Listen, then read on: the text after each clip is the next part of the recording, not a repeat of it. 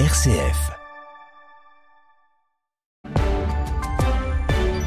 Il est 7h30, c'est l'heure du journal euh, présenté par Lucie Rispal. Bonjour Lucie. Bonjour Pierruc, bonjour à toutes et à tous.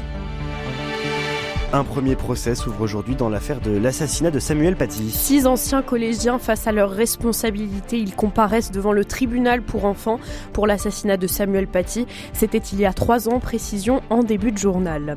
C'est un chiffre qui ne cesse d'augmenter en France. 3000 enfants dorment aujourd'hui dans la rue. C'est 43% de plus qu'à la fin de l'été. Une situation qui inquiète les associations alors que des températures négatives ont été atteintes ce week-end. Et puis la COP28 commence jeudi. La conférence sur le climat des Nations Unies a lieu cette année à Dubaï. Quels sont les enjeux? On en parle dans quelques minutes.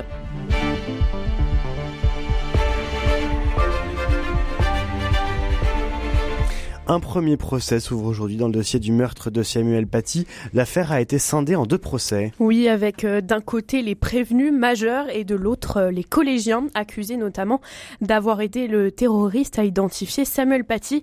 Les précisions de Jean-Baptiste Labeur. L'audience se tiendra à huis clos comme c'est la règle pour les mineurs. Cinq d'entre eux sont accusés d'avoir surveillé les abords du collège et désigné Samuel Paty à son meurtrier contre une somme d'argent. Ils seront jugés pour association de malfaiteurs en vue de préparer des violences aggravées. La sixième adolescente, qui avait 13 ans en 2020, sera, elle, jugée pour dénonciation calomnieuse. Elle avait reconnu avoir menti sur la teneur du cours de Samuel Paty. La jeune fille avait raconté que l'enseignant avait demandé aux élèves musulmans de se signaler et de sortir avant de montrer des caricatures de Mahomet. Mais en fait, elle n'était pas présente à ce cours.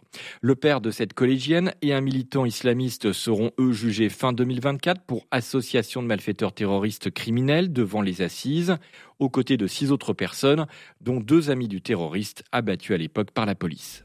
Le procès de ces adolescents doit durer jusqu'au 8 décembre. La commission des lois de l'Assemblée examine à partir d'aujourd'hui le projet de loi immigration, et ce jusqu'à dimanche, avec l'objectif de parvenir à un texte susceptible d'être voté par une majorité de députés. À la manœuvre, le ministre de l'Intérieur, Gérald Darmanin, ou encore Sacha Houlier, le président de la commission des lois. Après celui d'Éric Dupont-Moretti, le procès d'un autre membre du gouvernement en exercice s'ouvre aujourd'hui. Celui d'Olivier Dussopt, appelé à s'expliquer sur des soupçons de favoritisme dans un marché public passé en 2009 qu'il conteste. Tout autre chose, c'est un chiffre qui ne cesse d'augmenter. D'après l'UNICEF en France, 3000 enfants dorment aujourd'hui à la rue. C'est 43% de plus qu'à la fin de l'été. Une situation qui s'aggrave et qui inquiète particulièrement les associations alors que des températures négatives ont été atteintes euh, ce week-end. Aujourd'hui, la France compte 203 euh, 000 places d'hébergement d'urgence, pardon, insuffisant d'après Nathalie Latour, la directrice générale de la Fédération des acteurs de la solidarité. Elle revient notamment sur les causes qui expliquent euh, une telle augmentation. Écoutez-la. Alors, il y a plusieurs facteurs. Euh, le premier, c'est une augmentation en fait extrêmement importante des besoins où il y a plus de 500 000 personnes en situation de pauvreté. Donc des gens qui n'arrivent pas à se maintenir dans le logement ou qui tout simplement en fait n'arrivent pas à y rentrer. Donc des personnes en plus grande fragilité, précarité, du, du logement et notamment du logement abordable euh, beaucoup moins en fait euh, présent. Et le troisième axe, c'est bien évidemment un contexte aussi euh, géopolitique beaucoup plus instable, donc avec des enjeux, on va dire, de demande de protection plus importants que ce qu'on pouvait avoir avant. L'hébergement, en fait, c'est vraiment la visibilité de toutes les politiques qui n'ont pas fonctionné en amont. Celle du logement, celle de la santé, celle de la protection de l'enfance, celle des réfugiés. Et donc ça se retrouve en fait dans le dispositif d'hébergement. Ce chiffre de 3000 enfants pourrait d'ailleurs euh, être sous-estimé puisqu'il ne prend euh, en compte que les appels passés au 115. Le nombre de logements considérés comme des passoires énergétiques en France est estimé à 6 millions et demi au total euh, au 1er janvier 2023 contre un peu plus de 7 millions l'année dernière, soit une baisse de 7% selon le bilan annuel de l'Observatoire national de la rénovation énergétique. L'Île-de-France fait figure de mauvais élève puisqu'elle compte le plus de passoires énergétiques.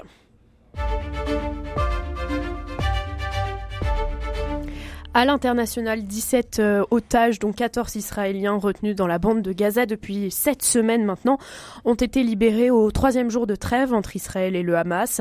Les autorités israéliennes ont libéré de leur côté 39 prisonniers palestiniens en échange. Ces libérations euh, annoncées par euh, l'armée israélienne portent à 58 le nombre total d'otages retenus à Gaza relâchés depuis vendredi. Et on apprend ce matin que des discussions pour prolonger cette trêve sont actuellement en cours. Il est 7h35. Elle COP28 commence jeudi. La conférence sur le climat des Nations Unies a lieu cette année à Dubaï. Elle sera présidée par euh, l'émirati Sultan Al-Jaber qui dirige aussi la compagnie pétrolière ADNOC. Il la présente comme euh, la COP la plus importante depuis celle de Paris en 2015. À l'époque, l'accord de Paris prévoyait de réduire les émissions mondiales de gaz à effet de serre pour limiter à 2 degrés le réchauffement planétaire euh, au cours du siècle présent, tout en poursuivant l'action menée pour le limiter encore davantage à 1,5 degré. Seulement, nous n'y sommes euh, pas parvenus, mais qu'en est-il exactement? Que reste-t-il de cette COP 21 et des accords de Paris? On écoute la réponse de Gaïa Fèvre, euh, responsable des politiques internationales au réseau Action Climat France. C'est vraiment la référence parce que c'est à ce moment-là qu'on a adopté euh, l'accord de Paris et euh, ce qui a changé, c'est qu'on s'est euh, fixé des objectifs communs, rester si possible en dessous de la barre des 1,5 degrés pour espérer avoir un monde viable pour tous et toutes. Et en fait, ce qui se passe à cette COP-là et qui est particulièrement intéressant, c'est qu'on va faire le bilan. Euh, le bilan, euh, les rapports euh, qui sortent les uns après les autres nous le disent clairement. on n'est pas encore sur cette courbe-là, même si on voit un, aplatissement de la courbe de l'augmentation des, des, gaz à effet de serre et que les États vont devoir faire plus et faire mieux, c'est-à-dire être plus ambitieux. Donc voilà un peu où est-ce qu'on en est au niveau depuis la, la COP 21. Le président de la COP 28 explique que tout le monde doit faire partie du processus et que cela inclut toutes les industries comme les industries euh, très émettrices comme l'aviation ou encore les transports. Quatre ans après l'apparition du Covid-19, faut-il craindre une nouvelle épidémie en Chine? En fin de semaine dernière, l'OMS, l'Organisation mondiale de la santé, s'inquiétait d'une hausse de nombre de cas de maladies respiratoires en Chine, notamment chez les enfants. Sommet de transmettre des informations à l'OMS, les autorités chinoises ont évoqué un simple pic saisonnier dû à l'arrivée de l'hiver euh, et de la circulation de virus.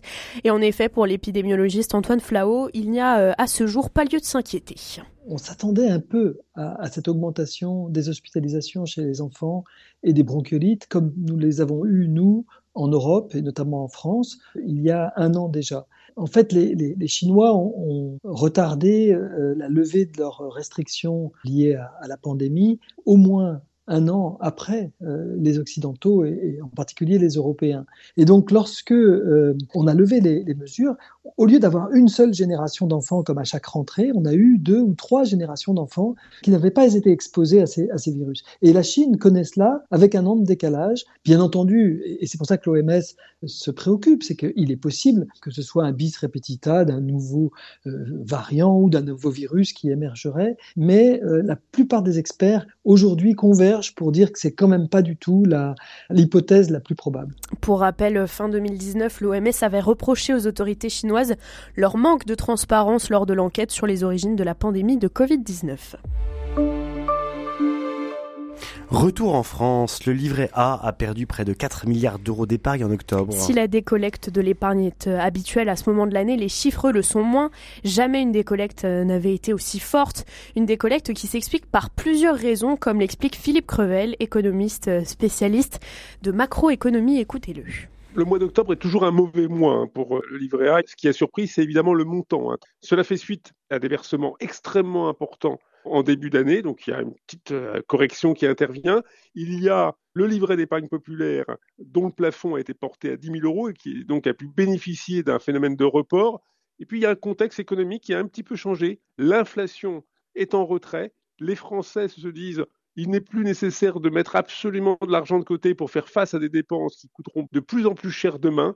Et peut-être qu'on peut se faire un peu plaisir en dépensant, en revenant sur le marché de la consommation. Et puis au mois d'octobre, il y a eu également le paiement des taxes foncières. Donc la taxe foncière a fortement augmenté pour un très grand nombre de ménages et cela a pu contraindre également certains d'entre eux à puiser sur leur livret A. Et comme euh, le disait Philippe Crevel, économiste, c'est le livret d'épargne populaire qui décolle le plus, enfin de plus en plus, avec de plus en plus d'adhérents et notamment de plus en plus de jeunes. Et puis un mot de sport pour finir le journal. 47 ans après sa seule victoire, l'Italie remporte une deuxième Coupe Davis.